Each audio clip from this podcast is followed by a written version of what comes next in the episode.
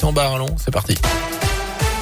Bonjour. Jérôme, bonjour à tous. À la une, il n'y a absolument aucun reconfinement prévu aujourd'hui, ni de près ni de loin. C'est ce qu'assure ce matin le porte-parole du gouvernement Gabriel Attal. Mais par principe, nous ne pouvons rien exclure alors que le taux d'incidence dépasse désormais les 100 cas pour 100 000 habitants pour la première fois depuis deux mois. C'est le cas notamment chez nous dans la Loire où l'obligation du port du masque est de retour ce matin en extérieur. Décision hier de la préfète de la Loire au moins jusqu'au 7 décembre dans plusieurs lieux qui ne sont pas soumis pour l'instant au pass sanitaire. Les marchés, les brocantes, les rassemblements sur la voie publique, les files d'attente en extérieur, les abribus, les arrêts de tram, aux abords également des centres commerciaux, des lieux de culte ou encore des établissements scolaires.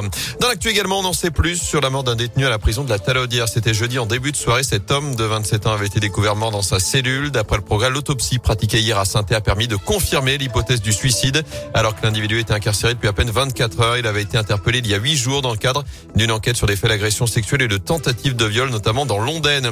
À suivre à la manif des avocats du barreau de saint se rassemble à 13h30 devant le palais de justice. Il dénonce une loi qui doit être votée dans les prochains mois et qui remet en cause, selon eux, le secret professionnel.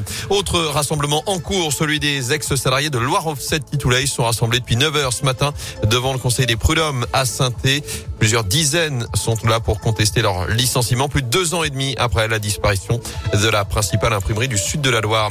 Les habitants d'Orex-sur-Loire réveillés par des tirs de feu d'artifice, c'était dans la nuit de samedi à dimanche, des tirs qui ont notamment visé la gendarmerie. D'après le progrès, deux salves de tirs ont été entendues à 1h30 puis à 4h du matin. La gendarmerie va déposer plainte. Une enquête a été ouverte. Du foot, un match qui compte pour l'Uber, pour les Bleus. L'équipe de France déjà qualifiée pour la Coupe du Monde au Qatar se déplace en Finlande pour son dernier match des éliminatoires. La Coupe du Monde 2022, c'est à partir de 20h45.